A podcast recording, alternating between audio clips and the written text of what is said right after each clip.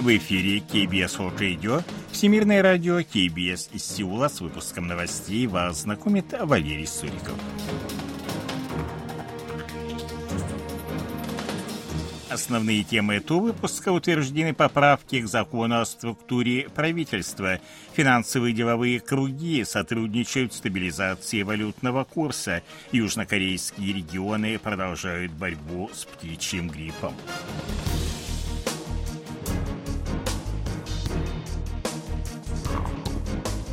А сейчас эти и другие новости более подробно. 28 февраля Кабинет министров Республики Корея утвердил поправки к закону о структуре правительства, согласно которым Управление по делам патриотов и ветеранов получает статус министерства. Кроме того, создается Управление по вопросам зарубежных соотечественников. Данные поправки были одобрены накануне Национальным собранием. Вице-премьер по вопросам экономики Чу Гён Хо, председатель председательствовавший на заседании, призвал уважать вклад патриотов и ветеранов в защиту ценностей свободы и процветания страны. Он отметил важную роль зарубежных соотечественников в укреплении позиции Республики Корея на мировой арене. Поправки вступят в силу через три месяца после их утверждения. Кроме того, принято решение дополнительно обсудить вопрос о ликвидации Министерства по делам женщин и семьи, который в ходе предвыборной кампании поднимал президент Юн Цугёль. Поддержка иммиграции иностранцев в Республику Корея необходима в рамках решения проблемы низкой рождаемости. Об этом заявил спикер Национального собрания Ким Чен Пё, выступая 27 февраля на конференции, организованной фондом Global Elim. Он создан с целью оказания помощи иностранцам в интеграции в южнокорейском обществе. Ким Чен Пё отметил, что росту притока иностранцев поможет управление по вопросам иммиграции миграции, которая появится в ближайшее время. Мэр Сеула Осыхун отметил, что в настоящее время в Сеуле проживают 430 тысяч иностранцев, это 4,5% населения.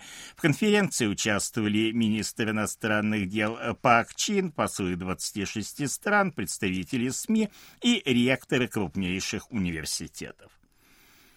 В условиях ослабления корейской воны Министерство планирования и финансов и Банк Кореи провели конференцию с экспортными компаниями, обсудив ситуацию с валютным курсом.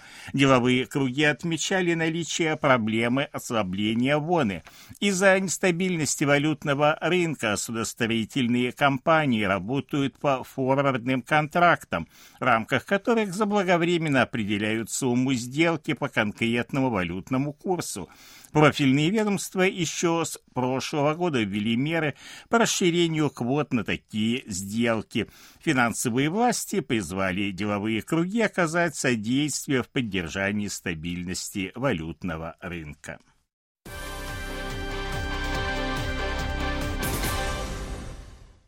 Россия выражает глубокое разочарование решением Сеула расширить список товаров, которые запрещено экспортировать в Россию.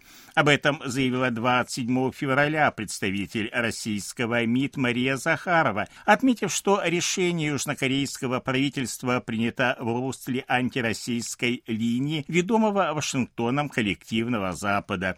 Это решение нанесет ущерб российско-южнокорейскому сотрудничеству и так пострадавшему после присоединения Сеула к первому пакету санкций так называемого коллективного Запада. Недружественные действия отразятся не только на всем комплексе двусторонних связей, но и на качестве кооперации в сфере корейского урегулирования, отметила представитель российского МИД. 24 февраля Сеул сообщил о расширении перечня продукции, подлежащей экспортному контролю при отправке в Россию с 57 до 798 наименований. Соединенные Штаты призывают э, Северную Корею вернуться к диалогу. Об этом заявил представитель Госдепартамента Нед Прайс, комментируя громкое заявление Пхеньяна 27 февраля, в котором говорится, что продолжение враждебных действий со стороны Вашингтона может быть расценено как объявление войны. Соединенные Штаты не отвечают на провокационные выпады, стремясь к полной денуклеаризации корейского Корейского полуострова, отметил Нед Прайс. Он в очередной раз напомнил, что ракетные ядерные программы Пхеньяна являются угрозой безопасности в регионе и во всем мире. При этом обещания США обеспечить безопасность союзников остаются неизменными. Несмотря на провокационные действия Пхеньяна, Вашингтон не проводит враждебной политики в отношении Северной Кореи, напомнил представитель Госдепартамента. На продовольственную помощь Северной Корее в первой половине текущего года требуется 42 миллиона долларов – как отмечается в докладе Всемирной продовольственной программы ВПП ООН, в кратчайшие сроки необходимо собрать 13 миллионов долларов или 31% от указанной суммы. Если северокорейские власти разрешат отправку продовольствия и посещение страны сотрудниками ВПП, то она возобновит программу помощи Пхеньяну. Все сотрудники ВПП покинули Северную Корею после начала пандемии коронавируса.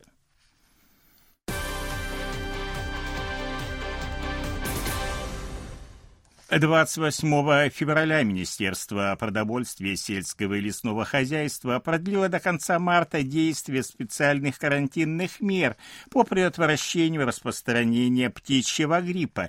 Данное решение объясняется тем, что в этом году на территории страны наблюдается большое количество перелетных птиц, что увеличивает опасность возникновения новых очагов заболевания.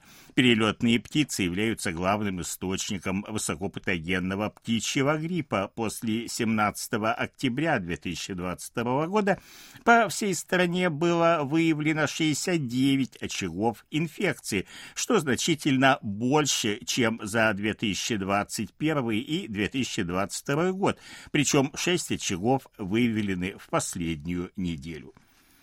27 февраля в Барселоне открылась одна из крупнейших в мире выставок мобильной индустрии Mobile World Congress, которая продлится по 2 марта. Ожидается, что в этом году выставку посетят более 80 тысяч человек. В ней принимают участие более 2000 компаний из 200 стран которые представили свои новейшие наработки в сфере искусственного интеллекта, вычислительной техники, контента, ухода за здоровьем, робототехники и другим направлениям. В выставке участвуют пять крупных южнокорейских компаний, 60 малых и средних и 65 стартапов. С 20 по 24 февраля в Абу-Даби проходила международная выставка вооружений «Айдекс». На ней были представлены как традиционные виды оружия, так и образцы с применением новейших э, технологий – том числе беспилотные катера, способные обнаруживать и уничтожать морские мины. В выставке участвовали 1300 компаний из 65 стран.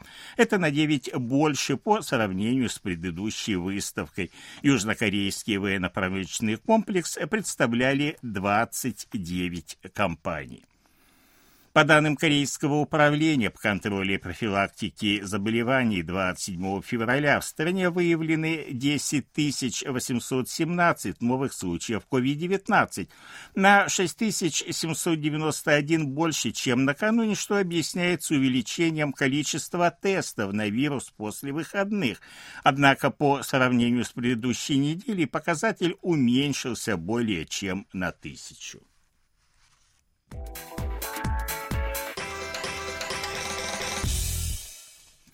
О ситуации на бирже, валютном курсе и погоде. Главный индекс корейской биржи Коспи 2412,85 пункта. Индекс биржи высокотехнологичных компаний Косдак 791,60 пункта. Валютные курсы 1322 воны за доллар, 1402 воны за евро. В Сеуле переменная облачность ночью до минус 4, а днем до плюс 9 градусов.